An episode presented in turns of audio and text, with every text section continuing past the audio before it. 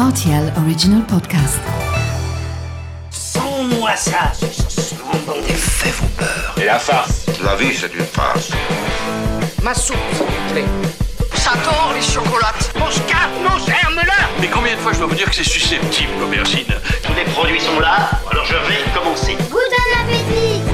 Salut, c'est Mathieu Lopez, bienvenue dans ma cuisine. Voici un mets d'origine française, désormais répandu dans de nombreux pays d'Europe. On le cuisine aujourd'hui dans une ambiance montagnarde. Voici la recette des croquettes de patates douces et raclette.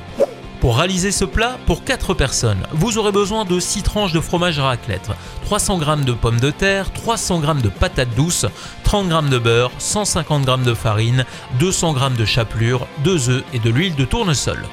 Lorsque vos pommes de terre et vos patates douces sont épluchées, coupez-les en petits cubes et cuisez-les dans l'eau bouillante salée pendant environ 20 minutes. Une fois égouttés, vous les écrasez en ajoutant le beurre sans oublier de saler et de poivrer, puis vous ajoutez la raclette coupée en petits morceaux. Remuez le tout, réservez au réfrigérateur pendant au moins une bonne heure. A l'aide d'une cuillère à soupe, vous prenez maintenant du mélange, vous formez une boule bien ronde entre vos mains, ensuite vous la roulez dans la farine, vous la trempez dans l'œuf battu, puis vous terminez par la faire rouler dans la chapelure.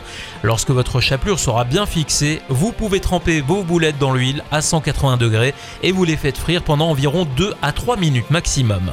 Voilà, j'étais ravi de vous recevoir dans ma cuisine pour ces croquettes de patates douces et raclette. Et maintenant, c'est à vous de jouer les chefs. Appétit